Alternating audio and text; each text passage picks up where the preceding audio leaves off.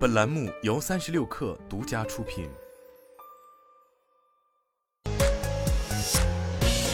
网罗新商业领域全天最热消息，欢迎收听快讯不联播，我是金盛。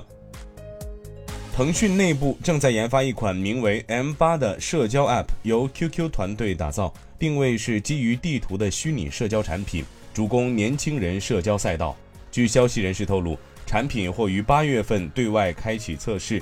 这是腾讯时隔两年再度研发的一款重量级别的社交产品。江淮汽车公告称，截至二零二三年七月三十一号，公司及子公司累计收到与收益相关的政府补贴二点一亿元。三十六氪获悉，比亚迪公告称，七月新能源汽车销量二十六万两千一百六十一辆，上年同期销量十六万两千五百三十辆。七月海外销售新能源乘用车合计一万八千一百六十九辆。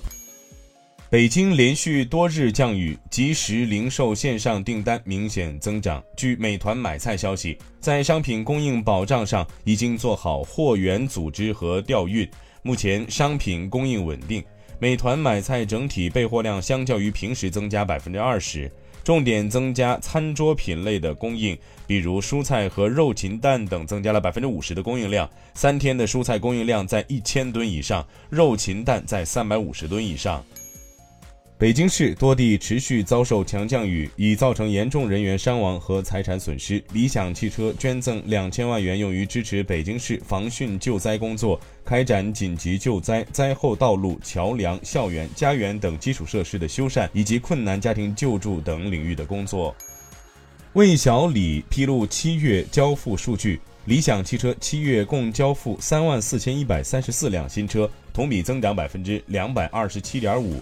未来七月共交付两万零四百六十二辆新车，同比增长百分之一百零三点六。小鹏汽车七月共交付一万一千零八辆新车，同比下降百分之四点四八。